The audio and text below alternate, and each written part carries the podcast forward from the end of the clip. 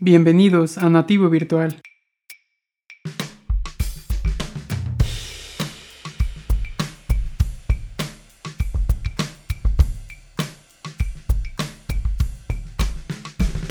Este podcast es un review diario del mundo tech y la cultura digital en donde podrás informarte de lo que considero son las tres noticias más importantes del día relacionadas con la tecnología y también una noticia adicional de tipo off topic sobre cualquier tema en general para que puedas terminar tu día informado de lo que en realidad necesitas saber.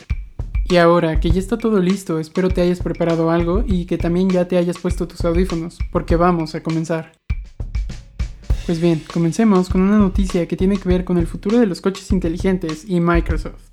Tranquilos, no es que la empresa de Bill Gates haya decidido hacer un smart car, o al menos no por ahora. Más bien, esta noticia publicada desde Hipertextual nos menciona que una de las aplicaciones más conocidas del ecosistema de productividad de Microsoft, como lo es Microsoft Teams, ya será compatible con el Apple CarPlay a partir de este mes de septiembre.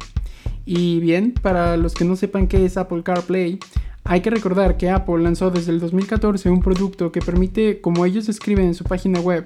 tener una manera más segura e inteligente de utilizar tu iPhone mientras manejas, ya que este te va a permitir obtener indicaciones, hacer llamadas, mandar y recibir mensajes y disfrutar de música que puede ser tu favorita. Todo esto en la pantalla integrada de tu auto.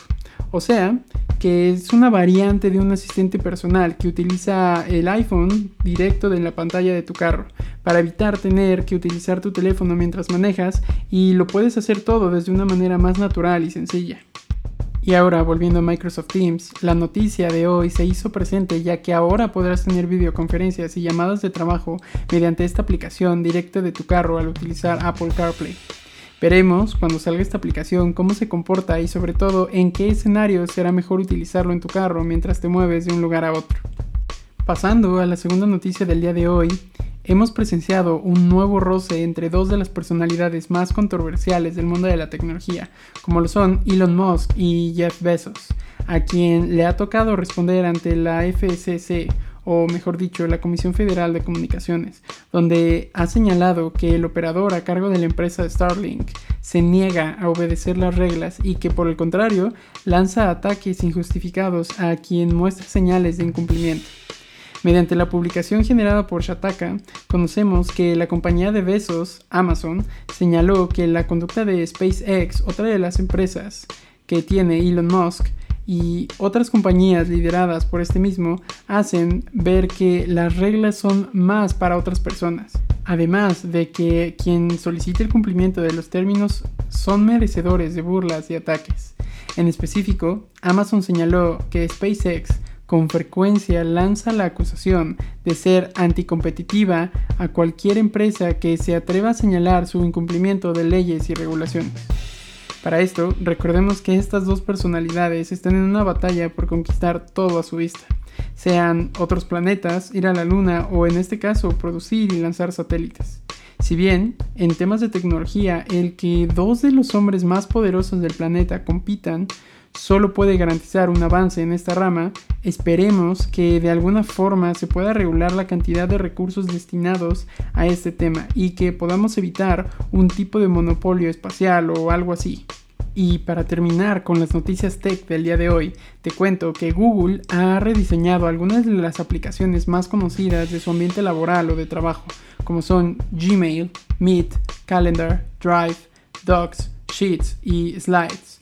y se presume que de entrada esta renovación llegará prácticamente a todos los usuarios de dispositivos Android. Y la razón principal por la que este fabricante ha decidido realizar un lavado de cara de estas aplicaciones es para que sigan la línea de renovación con respecto al cambio que también está por hacerse oficial a Android 12 que actualmente se encuentra en su quinta versión beta y de la cual se ha especulado más que en ninguna otra actualización de los últimos años, ya que esta promete una revolución total en el apartado del diseño de los móviles y su interacción con las aplicaciones nativas de Google y algunas de terceros. Esta esperada actualización aún no tiene una fecha oficial de estreno como tal de manera general para todos los usuarios, a pesar de que su versión beta está disponible en el mercado desde mayo de este año pero lo que sabemos hasta ahora es que se rumorea se puede estrenar oficialmente para finales de septiembre u octubre de este mismo año.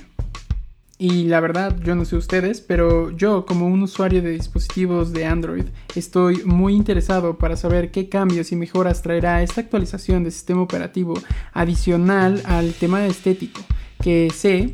que se ve algo como muy llamativo. Pero no todo es belleza aquí. Primero debemos de estar seguros que nuestros teléfonos sí se van a actualizar a esta versión. Y para eso debes de ver las políticas de actualización que tenga cada fabricante del cual tú estás utilizando actualmente tu dispositivo personal, ya que en Android en específico no se tiene un control de versiones de sistema operativo síncrono, por lo que dependerá siempre de qué tanta cobertura da el fabricante a sus dispositivos después de lanzarlos al mercado. Por ejemplo, por el tema del veto actual, Huawei es seguro que no podrá actualizar a esta versión de Android ninguno de sus dispositivos, por más gama premium o nuevos que estos sean. Asimismo, hay fabricantes como Samsung o OnePlus que se están tomando muy en serio el tema de las actualizaciones para sus equipos de años pasados y para el beneficio de los usuarios. Espero te llegue sin ningún problema esta actualización y si no, te recomiendo que te esperes a que salga esta versión de Android de manera oficial para validar si merece el cambio de un dispositivo solo para validar esta versión. Pues listo, es hora de pasar a la última nota del día y es justo la del tema tipo off topic. Y estaba leyendo que en Japón un gato ha ingresado a las páginas del récord Guinness por ser el gato con mayor número de vistas en YouTube. Así es, hoy en día hasta las mascotas pueden competir para ser un reconocido creador de contenidos en Internet. El gato, de nombre Motimaru, ha llegado a la cifra de, escucha bien, 619.586.260 vistas. Es decir, yo mismo y muy honestamente aspiro a en un futuro tener el impacto que este pequeño felino ha logrado o algo similar y que le ha valido para que el pasado 5 de septiembre se haya publicado su logro en el récord Guinness. Entonces, como ves, esas fueron las cuatro noticias del día de hoy, pero antes de despedirme, no olvides pasarte por las redes sociales de este proyecto que son Facebook e Instagram como arroba nativo virtual podcast y en cualquier plataforma de streaming y YouTube como nativo virtual. Si lo estás escuchando en alguna de estas plataformas, déjame saber qué opinas de las noticias del día y cualquier otra recomendación que quieras dejar para futuros episodios. Entonces, sin más por agregar, nos escuchamos mañana en el último episodio de la semana. Chao.